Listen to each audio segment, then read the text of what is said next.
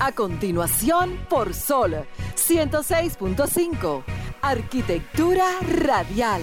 Diseño, urbanismo, ingeniería y todo lo referente a la construcción. Arquitectura radial. Con los arquitectos Luis Taveras y Gleinier Morel. Bien, señores, muy buenas tardes a todos los que nos sintonizan en este momento. Acaba de iniciar Arquitectura Radial. Señores, como cada domingo, siempre cargado de información, noticias y comentarios, de la mano de un servidor, Glenn Morel, y por supuesto mi colega y socio intrañable de muchos años, Luis Taveras, quienes estarán con ustedes aquí toda una hora, como ya dije al principio, de muchas informaciones. Así que no se muevan, señores, que dentro de poco inician los comentarios y todo lo acontecido en el mundo, en el, en el mundo, tanto a nivel nacional como internacional.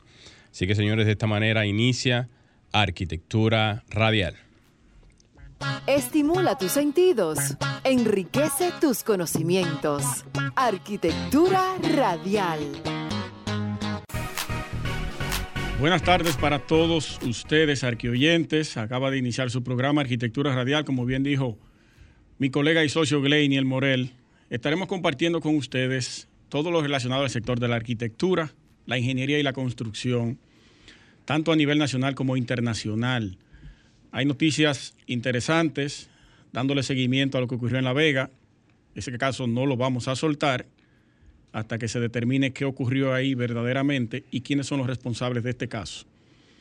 También eh, noticias importantes que iniciamos el año con con la visita del defensor del pueblo, Morel, a las oficinas de, Proconsumidor, del licenciado de Alcántara, pero que ya hoy es 29 de enero y no hemos visto ninguna respuesta con relación ni al cemento, ni a los precios de las viviendas y los temas que han ocurrido ahí en términos legales. Hay temas interesantes para el día de hoy, pero vamos a pasar con la frase de apertura para dar inicio a todos esos temas que tenemos para hoy. La frase es de Balkrishna Doshi que lamentablemente falleció hace unos días.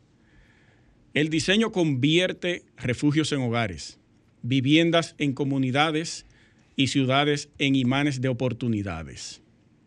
Esto lo dijo Balkrishna Doshi, un arquitecto hindú, un maestro de la arquitectura eh, o uno de los más importantes en la India, ganador del premio Pritzker para el año 2000.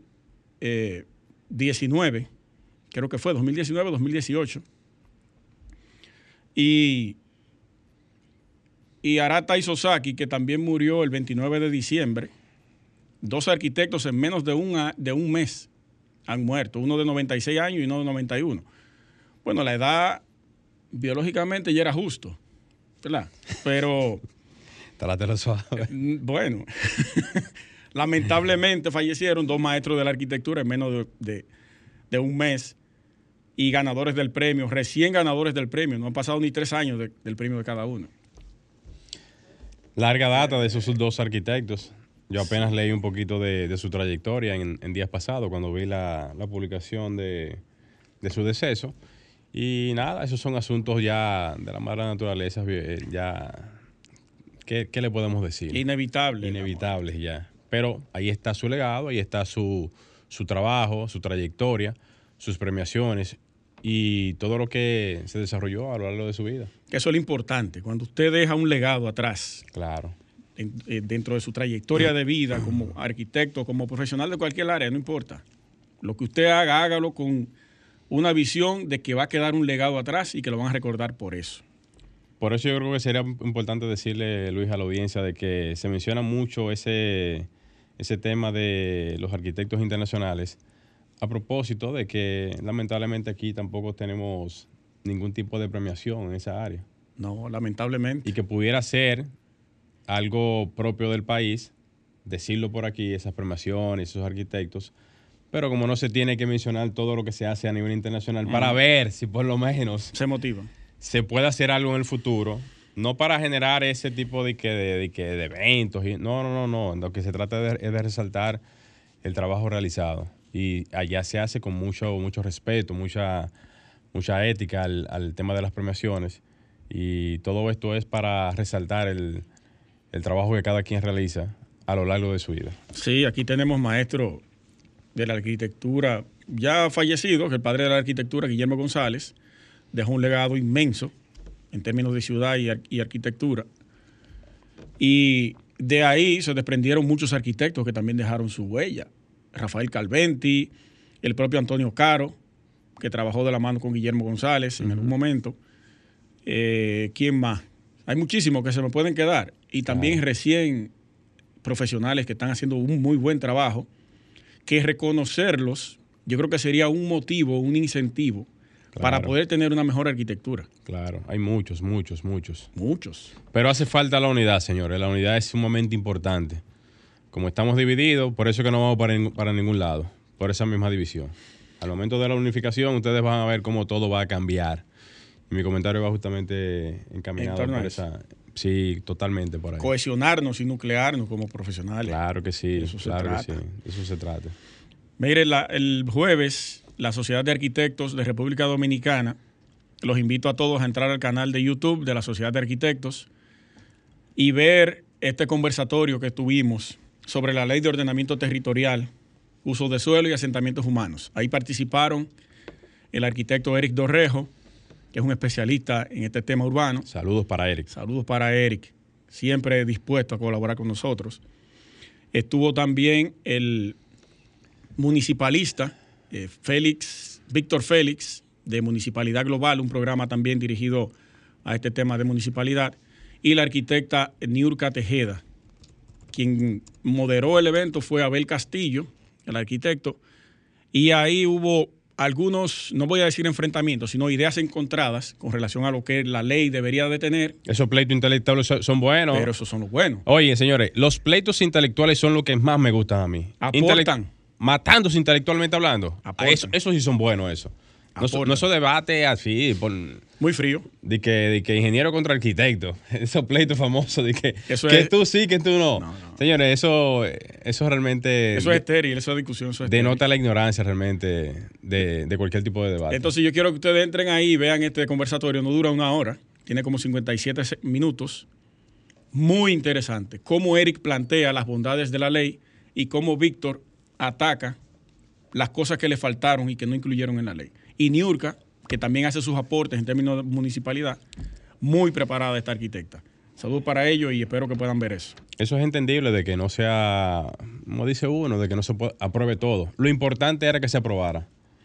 Eso es lo importante. De que falten siempre com- eh, componentes.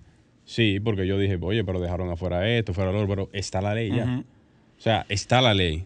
20 años gravitando, ya se promulgó, excelente, bien, ya salimos de ese tema. Ahora vamos a, da- a comenzar a impulsar los demás temas para que se comiencen a tratar de incluir, ya sea un decreto, ya sea una modificación a la ley, una inclusión, lo que sea, pero que comience entonces a trabajarse lo demás. Porque, señores, teniendo en cuenta eso, es que se avanza. Si, si no, tuviéramos una ley todavía sin promulgar. Entonces, ¿qué es mejor? ¿Tenerla o no tenerla? Sí, la, la preocupación ahora es la implementación de la ley. No, pero oye, siempre va, oye, siempre va a haber un tema. Señores, esto, esto, no, esto no acaba. Siempre va a existir La implementación de esa ley. ¿Y cómo se va a implementar ¿Y ahora? cuáles son los técnicos que van a estar ayudando a las alcaldías? Supuestamente vamos a estar todos los, todos los arquitectos ahí embrujados en ese tema ahora. Eso lo contempla la ley.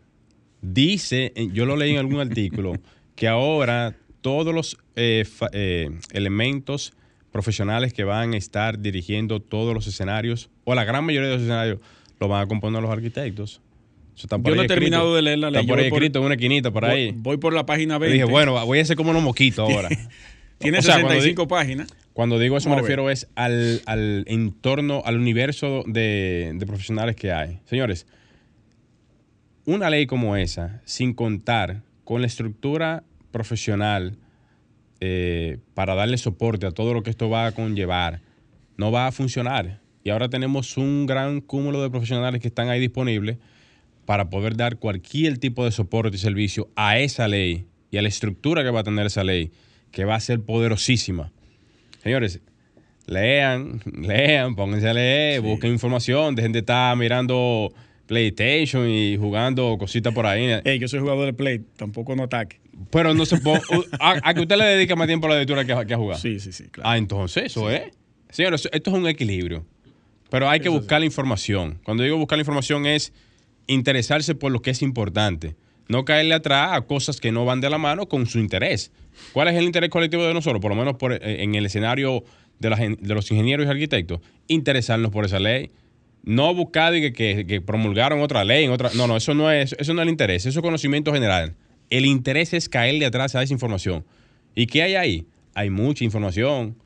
Vamos a ver si se ponen en eso. ¿eh?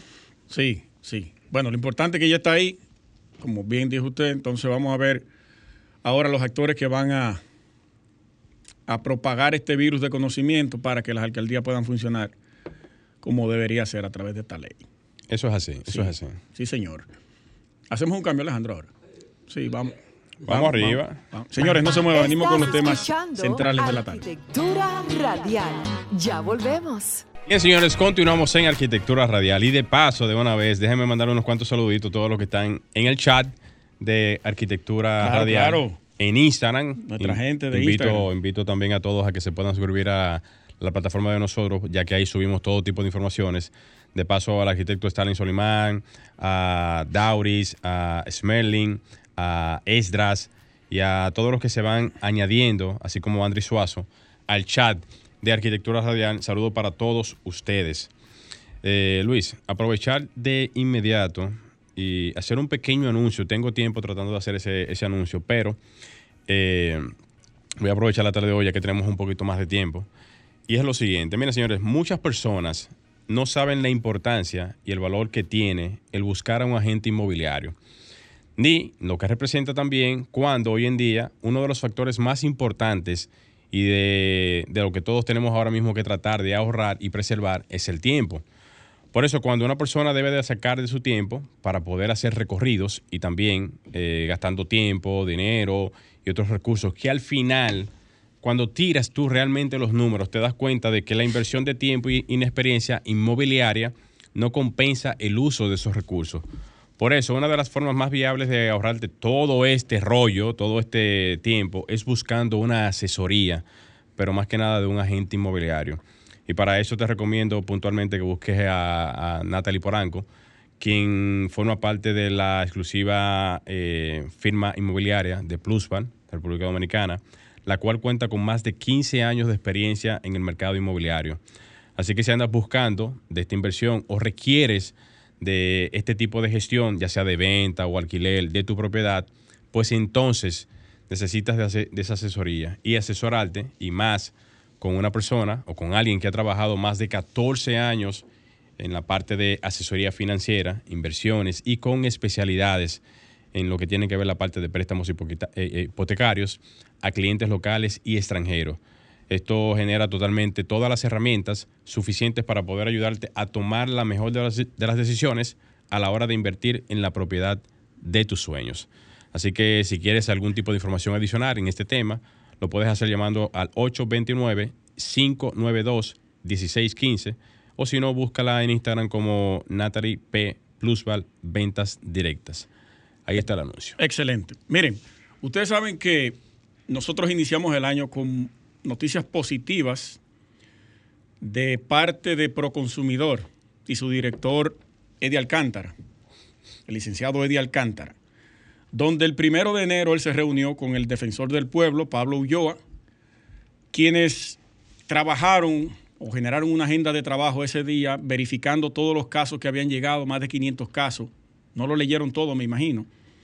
Con relación al tema de las ventas de inmuebles y los precios que los problemas que, habían tenido con los precios y las constructoras, porque estas querían imponer un 43% del valor inicial a la obra o al, o al inmueble.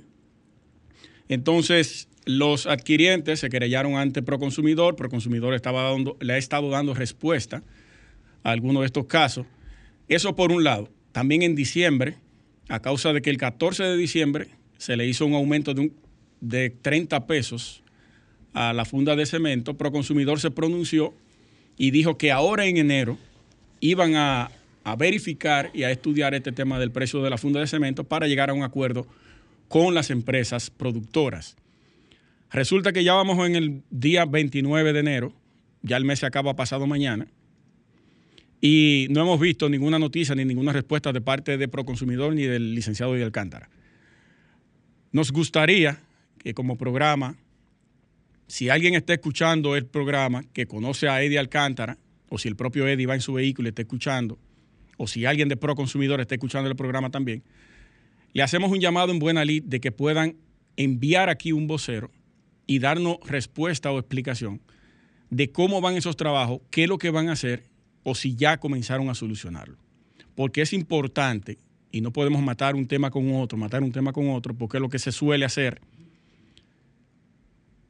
Dar respuesta de esto, a ver cómo va el tema de la negociación o llegar a un acuerdo con las empresas productoras de cemento para ver si pueden controlar esos precios. Y no solamente el cemento, todos los materiales. Hay que darle eh, carácter a este tema. No hemos olvidado un poco por el tema de cuántos días festivos han habido este mes. Yo estoy contando como seis. Seis fines de semana largos. Estoy exagerando realmente, pero, es que la, cuenta se le va a uno rápido. Eh, son como cuatro, eran como sí, cuatro. Sí, sí, Tres. Tres. Pero la gente se desconecta de una vez. Y ese tema ya se olvidó de la funda de cemento, los precios de los materiales. Deja que entre febrero ahora, que solamente va a haber un solo día de, un solo fin de semana largo. Ahí sí van a recapitular ese asunto. Entonces nos gustaría, nos gustaría, y yo le voy a proponer esto a Eddie Alcántara. Mire, vamos a generar una mesa de trabajo. ¿Con quiénes? Bueno, con estos actores. Acoprovi, que ya se ha sentado con ustedes. Eh, usted participó en, una, en, un desayuno donde lideró ese tema para, los precios de los inmuebles. La Sociedad de Arquitectos, los empresarios de la construcción independientes, algunos actores que son importantes, que no pertenecen a ninguna asociación ni a ningún gremio, digo gremio, asociación o sociedad medios especializados de comunicación, como este, Arquitectura Radial, y también el de nuestros amigos Infraestructura TV, de Rafael Santos y José López, y el CODIA.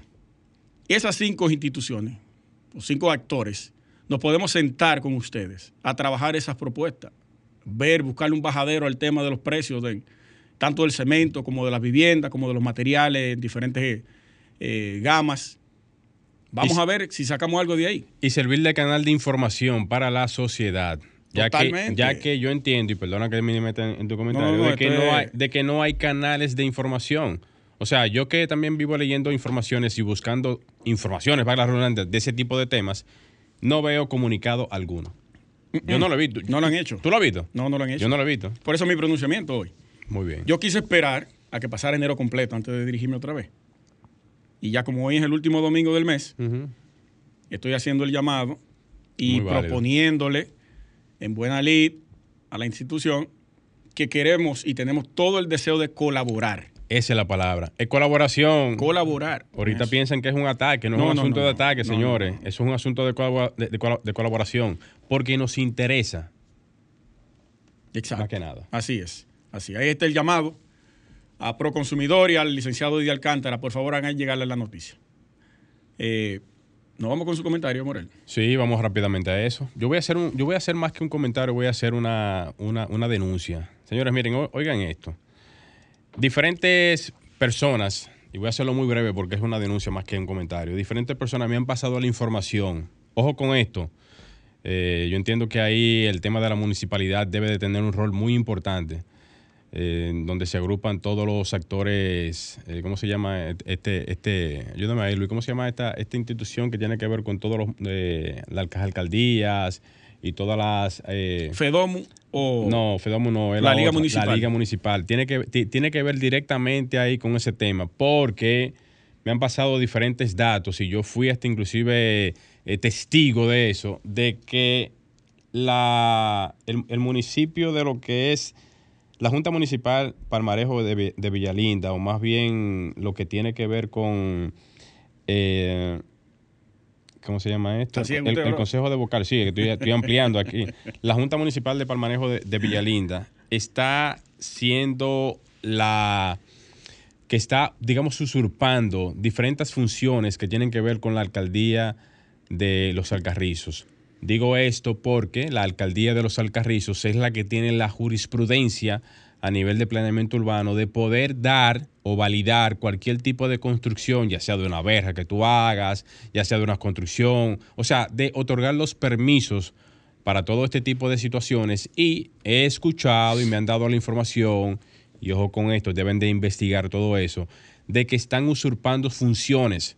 ¿Funciones de qué tipo? Funciones de, índole, de, la que mencioné anteriormente, de otorgar permisos de construcción, otorgar eh, eh, o, dar, por ejemplo, montos a pagar de lo que tienen que ver este tipo de arbitrios. ¿Cómo va a ser? Sí, y se supone que la única que tiene que tener la jurisprudencia para eso es la alcaldía de los Alcarrizos, porque es la que cuenta con un departamento de planeamiento urbano para otorgar dichos permisos o facilitar dichos arbitrios. Entonces, dicho todo esto, se supone que si hay una especie de, combinación de estructuras a nivel de lo que es la alcaldía, porque tengo entendido que la Junta Municipal de, de Palmarejo y la alcaldía tienen esa mancomunidad de que todo lo que se hace debe ser, hay, hay una especie de, convenio en donde si se hace algo vía la alcaldía de los Alcarrizos, tiene que pasar un porcentaje a esas municipalidades como forma de colaborar con la parte económica y también como forma de colaborar con la estructura que se tiene en esos lugares, pero no que esta, esta parte del municipio se encargue de lo que son las fiscalizaciones en sí de este tipo de procedimientos. Pongo la información y la pongo a modo público porque sería bueno que eso se investigue ya colegas del área de la arquitectura y de ingeniería que están en la zona trabajando, desarrollando proyectos inmobiliarios, proyectos de, construcción, ampliaciones y trabajos en esa área, me han pasado la información y yo he hecho las investigaciones pertinentes antes de yo hablar por aquí, hablando con las autoridades que tienen que ver con, esas, con esos detalles y me han comunicado que sí, que también le han llegado las informaciones de que eso está pasando. Entonces, a los profesionales, a las personas, sea todo el que tenga algún tipo de conocimiento de causa de este tipo, pase la información directamente a lo que tiene que ver la alcaldía. Si quieren, llámenos aquí, pásenos las informaciones. Aquí le abrimos los, teléfonos para que también nos puedan pasar sus comentarios o sus casos y que este tipo de, de, situaciones no se sigan generando, porque eso lo que hace es que malogra directamente el accionar de lo que es la productividad interna de lo que es nuestro sector. Y la institucionalidad la viola totalmente. Claro que sí, porque entonces hay una tiradera de información entre la, eh, eh, la Junta Municipal y lo que es también eh, la alcaldía de los Alcarrizos. ¿Quién es el alcalde de los Alcarrizos? No, no tengo el nombre ahora a, la mano, lo puedo buscar en un ratico. Pero esa información sería bueno esclarecerla porque si están sucediendo este tipo de casos es porque están accionando de una manera extraña y eso realmente tiene que esclarecerse, porque o le corresponde la función a los alcarrizos, a la, alcaldía de los alcarrizos, o le corresponde la función a estas juntas municipales. Hay que, hay que eh, aclarar eso para que eso esté claro y que no se estén duplicando funciones en la parte de inspección y de permisología. Hasta ahí dejo el comentario. El alcalde se llama, eh, espérate Alejandro, Cristian Encarnación. Sería bueno que le pasen la información al alcalde. Eh, y que él dé fe y testimonio de que eso está y de que eso, se de que eso se esclarezca, porque al final de cuentas es un asunto que le conviene a todos, tanto a la población en general como a, los profesionales y hasta la misma municipalidad. Así es. Vámonos al cambio y regresamos. Señores, no se muevan que vamos a hablar de salario en el próximo bloque.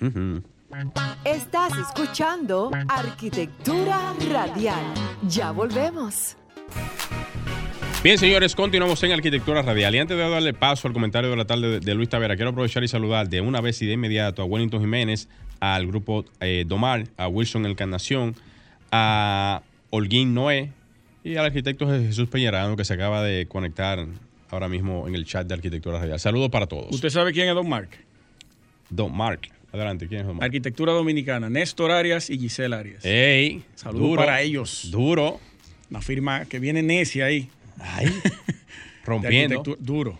Señores, mire. Néstor está haciendo unos diseños, señores, increíbles. Bestiales. Oye, bájale algo, Néstor, que tú, tú- esos son fatality No, que visuales. le suba, que le suba. ¿cómo No, no, no, eso un decir, un decir. No, sí, sí, sigue, sigue derecho y no doble, Néstor. Muy duro. Muy duro. Señores, vamos a pasar de inmediato con mi comentario de la tarde. Y hablemos de salarios.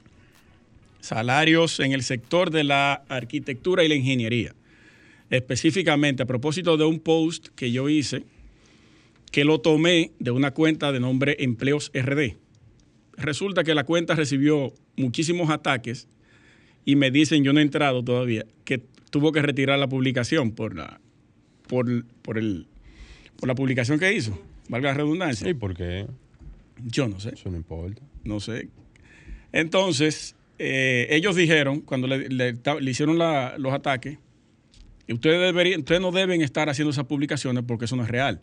Ellos lo que dijeron fue, nosotros solamente pasamos información que nos mandan o que, o que tomamos de diferentes páginas y la colocamos aquí para términos informativos. Que no es real. Eso, está, eso, eso es tan real como la realidad viva, viva que uno vive. no, no, real no. Es menos de ahí. Entonces, ¿cuál, cuál es, cuál- cuál es el miedo? ¿Es la Entonces, miren, hablemos un poco de salarios a nivel internacional de los arquitectos.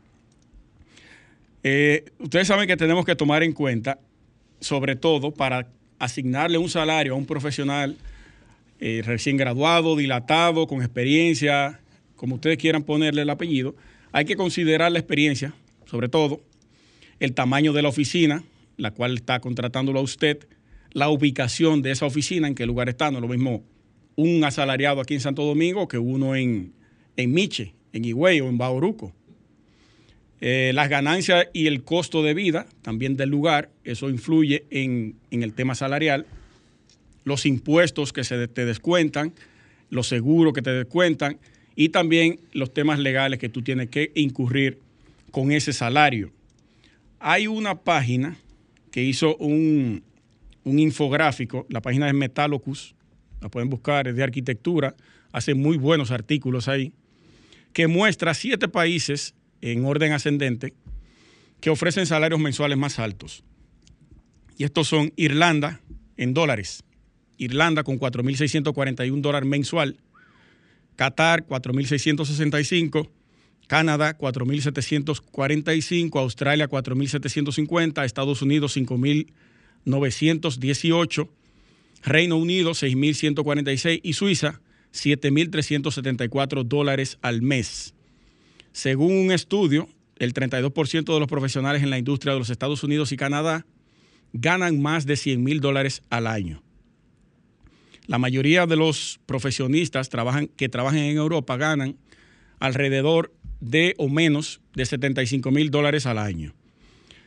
Entonces, yo seguí la investigación y hay unas páginas que hacen un escalamiento de los salarios, tomando en cuenta todos esos factores que dijimos al inicio.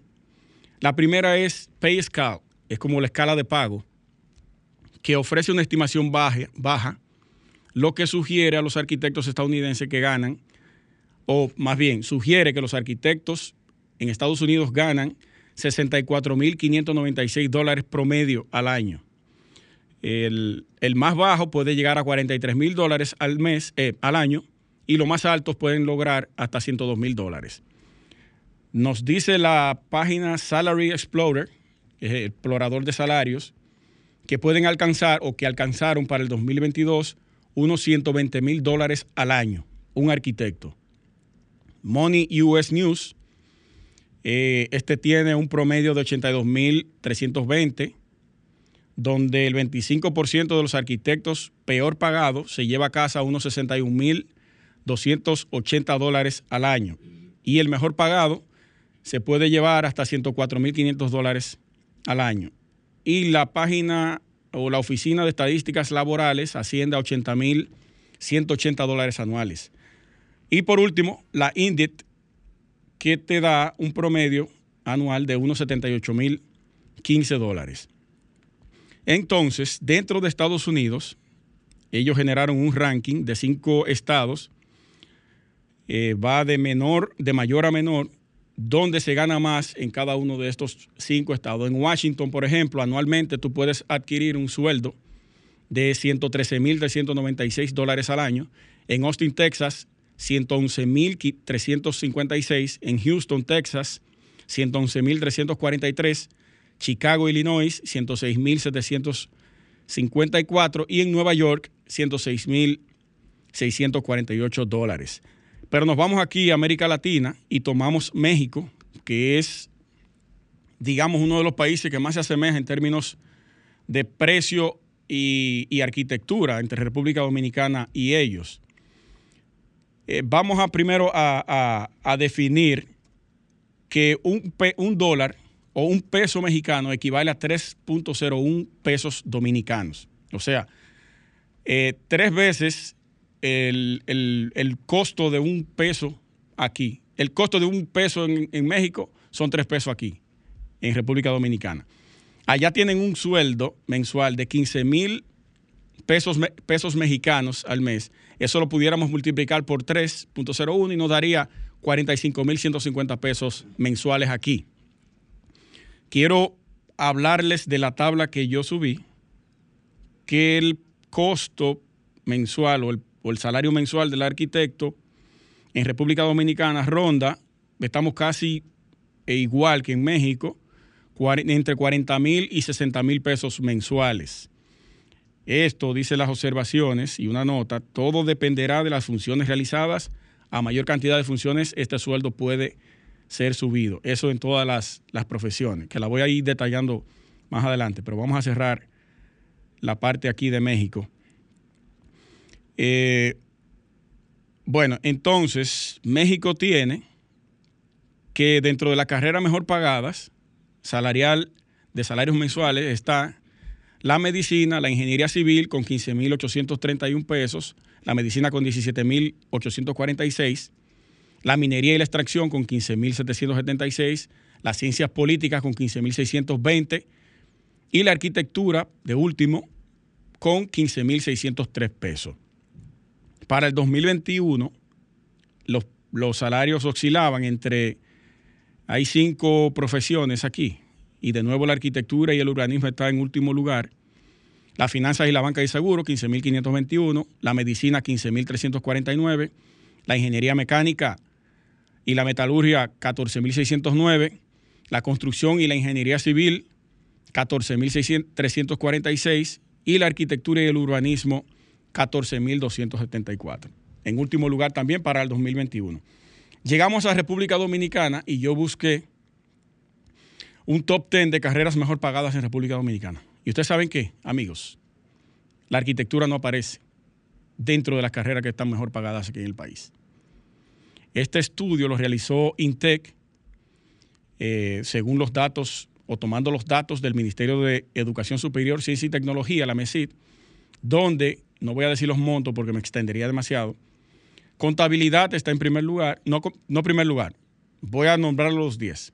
Contabilidad, medicina, administración, turismo, informática, ingeniería industrial, ingeniería civil, psicología, mercadotecnia y derecho. La arquitectura no aparece por parte dentro de las carreras mejor pagadas en República Dominicana. Y vámonos ahora a la tabla que yo subí donde se generó casi 100 comentarios en pocas horas. Una cosa increíble. la preocupación que tienen nuestros profesionales del área. La tabla nos muestra posiciones, escala salarial y las observaciones que la dije ahorita, que todo va a depender de las funciones que va a realizar. Mientras más funciones y más, más responsabilidad, mayor será el salario. Está el ingeniero sin experiencia, que oscila entre 25 mil y 35 mil. Ingenieros sin experiencia. Y escuchen el dato, guárdemelo ahí. 25 mil y 35 mil. El encargado de laboratorio de suelo, 45 a 60 mil. Ingeniero de proyectos, 60 mil a 116 mil. Ingenieros residentes, 60 mil a 100 mil. Supervisor de obras, 50 mil a 70 mil. Gerente de proyectos, jefes de obra, 100 mil a 150 mil director de proyectos, 220 mil a 500 mil, y el arquitecto, en último lugar, de 40 a 60 mil pesos. Miren cómo esa tabla casi iguala el monto salarial con el ingeniero sin experiencia, al arquitecto. O sea que Eh, ha, generado indignación y, revuelo esta tabla. No sabemos de dónde proceden los datos, de dónde los tomaron, ni nada de eso. Solamente la tomamos de ahí, de esa empleo RD, y, la mostramos para ir evidenciando cómo anda nuestro, nuestro sector en términos salariales. hay, que, hay que ver, señores, cómo, cómo la arquitectura en nuestro país, y yo hice un, un tweet que mucha gente le gustó, otro no, donde yo decía que las constructoras, en vez de pagar un sueldo pírrico como lo hacen, porque cuando tú tienes proyectos de más de 100 millones, 200 y 300 millones de pesos, y tú le pagas 25 y 30 mil pesos a un profesional de la arquitectura, que es quien te realiza el proyecto completo, te le da seguimiento, te lo supervisa y se tira la oficina completa arriba, va a depender también la empresa. No estoy encasillando a todas. No todas hacen eso. Pero sí algunas explotan al profesional y le pagan una suma pírrica con proyectos millonarios. Entonces yo dije, lo que deberían hacer es darle un por ciento a esos profesionales. No darle bono, ni incentivo, ni nada de eso, y un sueldo base. No, no, no, no. Un porcentaje de ese proyecto. Para que él se sienta motivado y que entienda que ese proyecto es de él y lo defienda a rajatabla. Que así es que la gente se motiva es con el dinero. O, acaso estudiamos para hacer nubecitas en el aire? No, es para generar dinero. Todo el mundo estudia y se prepara para tener una mejor calidad de vida. Y eso se hace a través de, las empresas que tienen la capacidad de hacerte los pagos o de tú independizarte como profesional, que no todo el mundo tiene la capacidad de independizarse. Entonces yo creo que hay que ir tomando conciencia en eso. Y las entidades, ya para cerrar el comentario, como el CODIA, que debería sentarse con el comité de salarios, que yo hablé con una persona ayer, un expresidente del comité de salarios, no pudo acompañarnos para el día de hoy porque eh, dice que va a tomarse unos días, unos meses de vacaciones antes de volver al, ruedo público, pero sí se va a sentar en algún momento a discutir ese tipo de temas con nosotros. El CODIA tiene que sentarse y ponerse los pantalones con el, con el comité de salarios para defender a sus profesionales que están pasando la mil y una en ciertas oficinas que lo están explotando. Vamos a hacer un cambio a Alejandro y regresamos. Bien, señores, continuamos en arquitectura radial y de, y de inmediato voy a arrancar con un tema que tengo preparado para todos ustedes, ya que hemos estado hablando reiteradamente de temas relacionados a nuestro sector y como bien lo decía Luis, con la parte económica, proyectos y demás. Pero ahora me voy a referir más que nada a algo que estuve leyendo justamente ayer Así que presten atención. Miren, se impone un año de prisión a un hombre por, una construcción de una piscina dentro del mar en Samaná. Pongo el anunciado de la, información porque cuando yo leo esto, yo digo, pero aquí hay, algo interesante. O sea, lo primero es cómo una persona accede a hacer una construcción dentro del mar, ojo con esto, porque es dentro de lo que es el mar, no es ni fuera ni una distancia, es dentro del mar, como si fuese una especie como de, área privada, en donde partiendo de esta información, tú te das cuenta que todavía sigue existiendo una ignorancia, una ignorancia colectiva dentro de la población a nivel de lo que es permitido y de lo que no es permitido constructivamente hablando. Esto yo lo relaciono muy puntualmente a lo que pasó recientemente en La Vega porque da a demostrar que históricamente hablando hemos tenido una especie como de cultura de la informalidad, una cultura que viene no directamente de la población. La informalidad se traduce directamente hasta en el mismo Estado. El Estado dominicano incurre en muchas de las informalidades que hoy en día uno ve porque vamos a poner el siguiente ejemplo se supone que dentro de la formalidad debe de existir una especie de seguimiento ante todo lo que se construye, se hace y se procesa aquí en el territorio dominicano.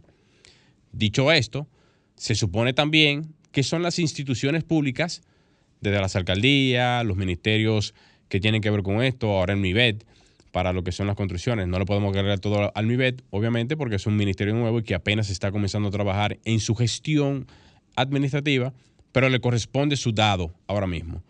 Y dicho también todo esto, se supone que la institucionalidad es la que tiene que estar al frente de toda construcción que se haga aquí en el país para evitar que tanto lo que pasó en La Vega como también lo que pasó ahí en Sánchez a nivel de esa piscina. Si eso se, si eso se hizo, es porque eso se inició, se construyó, se preparó y todo eso. Y se vinieron a dar cuenta cuando quizás la comunidad, la información llegó y se supo.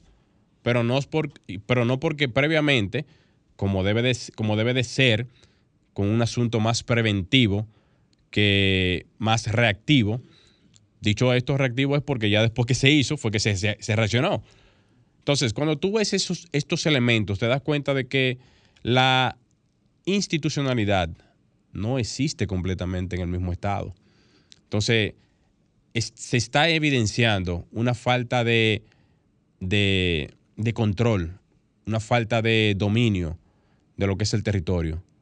Y eso a lo largo de la historia está demostrando que todo lo que estamos viendo hoy en día que viene de hace muchísimos años y no le podemos ni cargar la culpa a este gobierno, ni al pasado, ni al anterior. Esto es una, esto es una culpa histórica que tenemos. Y eso va a reflejarse poco a poco en el tiempo. Lo que se cultivó a nivel de construcción 15, 10, 20, 30 años atrás, se va a ir comenzando a ver ahora los desórdenes, los desastres, las situaciones que se van a ir viendo en lo adelante. Y que como mencioné la semana pasada, lo que pasó en La Vega va a volver a pasar, señores. Eso es un asunto de tiempo. ¿Por qué va a volver a pasar? No porque yo lo desee. Yo deseo que no se caiga ni un petillo aquí en el país. Ni un petillo que se caiga. Pero ¿qué pasa? Lamentablemente, como bien lo dijo el presidente del CODIA, que muchas personas se pusieron eh, como alarmadas desde el punto de vista de la numeración. Pero yo le doy la razón. La informalidad no es el 60% la informalidad llega casi al 90% de todas las construcciones. ¿Cómo tú puedes sacar ese, esa valoración? Como también lo dije en su momento, vete a obras públicas, chequea todos los proyectos que se tramitan en el año, que no pasan de 2.000. Más, yo voy a ser más, más, más exagerado. 3.000 proyectos tramitados por ahí no pasan. Y ahora en el nivel no creo que lleguen tampoco ni siquiera a 3.000. Entonces, Vamos a sacar demográficamente todos los proyectos que se hacen aquí en, el país para ver si la multiplicación y la división da ese porcentaje. Yo estoy seguro que da. Estoy seguro que da. Porque la mayoría de las construcciones que se hacen aquí en República Dominicana no cuentan con ningún filtro institucional. Ya lo he dicho anteriormente y lo sigo diciendo. Entonces, no estoy promulgando de que se caiga nuevamente un edificio. No, al contrario. Lo que debemos de evitar es evitar completamente es que esa situación se detenga completamente. Puse el ejemplo la semana pasada de que toda institución del Estado tiene ahora mismo la condición de poderse reivindicar, tanto en MIBE como en las alcaldías, todas. ¿Por qué? Tenemos una ley de, ordenamiento territorial que va a, a tratar y va a hacer algunos marcos jurídicos. Tenemos ahora mismo la posibilidad de poder condicionar a todo el que ha construido ilegalmente que por cierto vi una fotografía en estos días que la subí a mis redes, en donde aparentemente el tema de la altura no es un límite ya. Tú puedes hacer hasta un edificio de 20 pisos sin problema, considerando qué? Considerando el hecho de que a ti te da la gana de hacerlo y nadie te va a decir nada. Entonces tú pones en riesgo las vidas de las personas, pones en riesgo la posibilidad de cuidado. Cuando viene a ver el que construyó al lado, construyó con todas las de, las de la ley, pero el que hizo lo que hizo mal hecho, construye sin ningún tipo de reglamentaciones y cuando viene a ver el que sí hizo las cosas bien, es afectado por el que está haciendo las cosas ilegal. Que yo dije la semana pasada, que se incurra a identificar todas esas construcciones, principalmente las de los comercios, que son las que no tienen eh, la gran mayoría ningún filtro eh, estructural ni también ningún tipo de filtro a nivel de, tramitación de, la parte como se debe de hacer en cada una de las instituciones. ¿Para qué? Para que el transeúnte o la persona que, que quiera visitar ese comercio sepa si ese comercio o no cumple con todas las legalidades a nivel estructural. Sí, así como ustedes lo escuchan. ¿Para qué? Para definitivamente que, que, el ciudadano, que eso es lo que le corresponde al gobierno y a las instituciones, esté documentado Y no como pasó en La Vega, que si eso hubiese estado lleno de gente, hay que decirlo así, gracias a Dios que eso fue prácticamente una hora donde no había gente. Así mismo es. No había gente prácticamente ahí. Murieron personas, lamentablemente, que no tenían ni siquiera nada que ver con eso. Los que, lo, que, los que sí estaban haciendo eso, prácticamente no, no, no, eh, no les pasó nada, como quien dice. O quienes debieron haber quizás a lo mejor sufrido algún tipo de consecuencia, no les pasó nada. Personas inocentes sufrieron las consecuencias de la irresponsabilidad constructiva y de la irresponsabilidad de las autoridades en ese sentido, cuando eso no debió haber pasado. Entonces, estoy poniendo esos, esos elementos en el escenario, es para que se pueda reivindicar de alguna, de alguna manera u otra que las instituciones del Estado puedan normalizar esas, esas construcciones, esos comercios que no tienen ningún tipo de filtro institucional y que la persona, como bien lo dije ahorita, si usted ve un letrero al frente de esa institución, de institución no, perdón, de ese comercio, y que diga, este comercio no ha pasado por ningún tipo de eh, eh, revisión estructural y se ha construido bajo la indiferencia de lo que es la parte legal, automáticamente el que entra ahí entra si le da la gana. Y a, y a, y a como dice uno, y bajo su responsabilidad. ¿Por qué hay que hacerlo así? Porque la única forma de, tú ponerle algún tipo de stop a lo que en el futuro pueda pasar, evidenciando cualquier tipo de catástrofe, cualquier tipo de sismo, cualquier tipo de ciclón, porque estamos nada más pensando de que en el tema de, los terremotos, y si viene un huracán, un ciclón, que venga a devastar eh, eh, eh, edificaciones, que venga y se vuelve un, techo completo de una hoja de y parten dos a, cualquier otro tipo de, estructura. Nadie piensa en eso. Toda esa valle que están por ahí en la, en, la 27 y, en la gran mayoría de partes del país que no cumplen con ningún tipo de, solución estructural. ¿Eh? ¿Qué vamos a esperar? ¿Que venga eso para que se acabe medio país? No. Están las soluciones ahí, están los planteamientos ahí, están las posibilidades de evitar todo eso. Y eso en el tiempo se puede solucionar. Si se lo dejamos a la suerte, si se lo dejamos a todas las condiciones, vamos a esperar lo peor. Ahora, si lo, si lo hacemos con el criterio de salvaguardar las vidas, de, salvaguardar las estructuras, de que las, de, que las edificaciones se puedan regular, de que quien tenga un edificio que, o una casa que haya, que, haya querido poner un negocio y que verdaderamente eh, tenga el deseo de superarse, perfecto. Todo el mundo tiene el derecho de superarse, de crecer, de que, de que el edificio pueda subir dos o, tres pisos, sin problema. Todo eso se puede hacer, señores. Todo se puede hacer. Pero como, o sea, como se puede hacer, es como, es como se debe, no como se quiere. Tú puedes hacerlo, pero como se debe. ¿Cómo se debe hacer? Bajo los lineamientos de, de la parte de tramitación de proyectos, como se manda a hacer.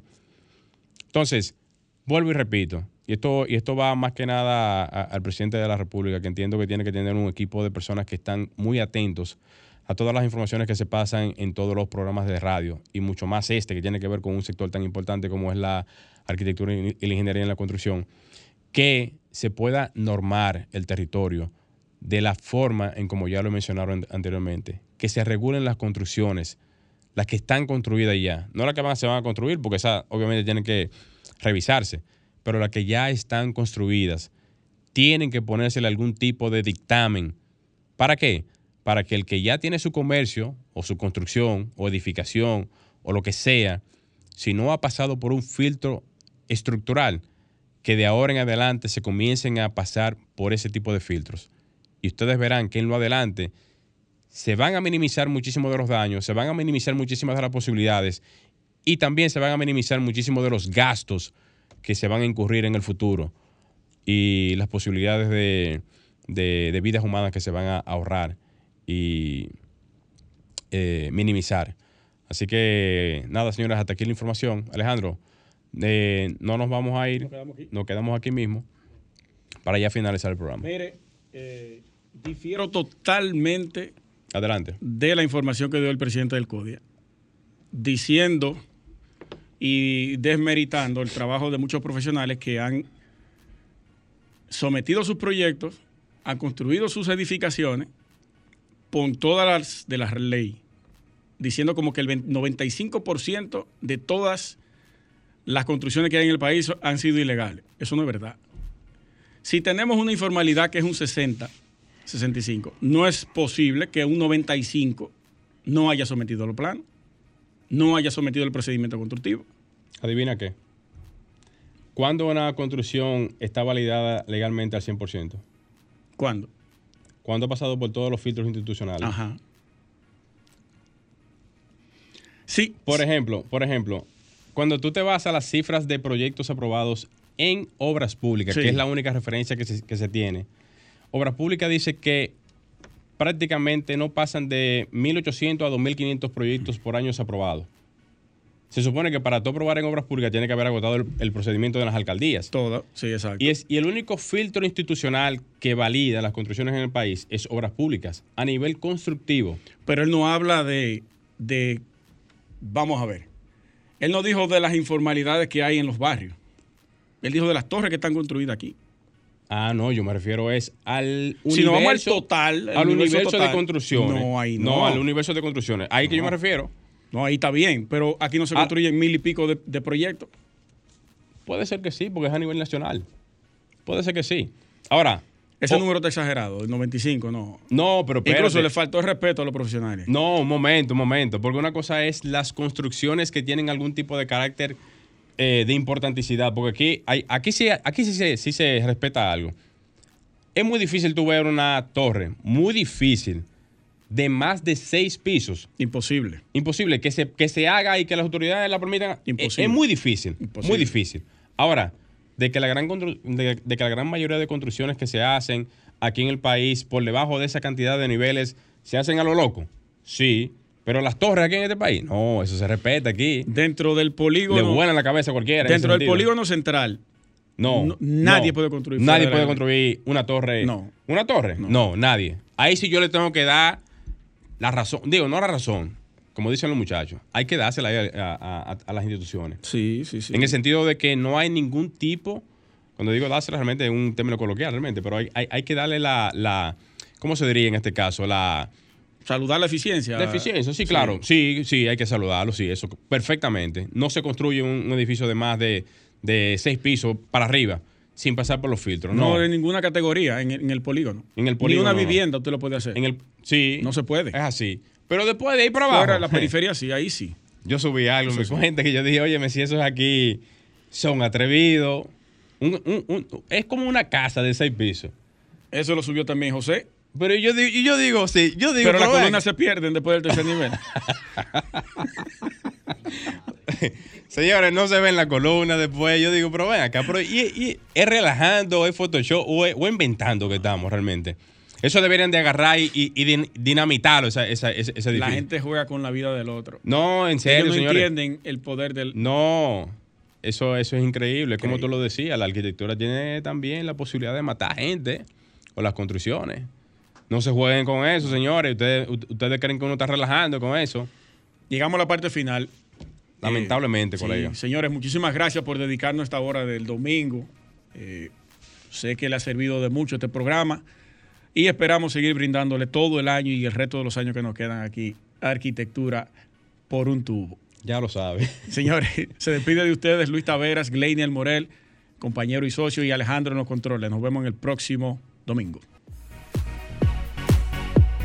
Y hasta aquí, Arquitectura Radial, con Luis Taveras y Gleinier Morel, por Sol 106.5. Sol 106.5, la más interactiva. Una emisora RCC Miria.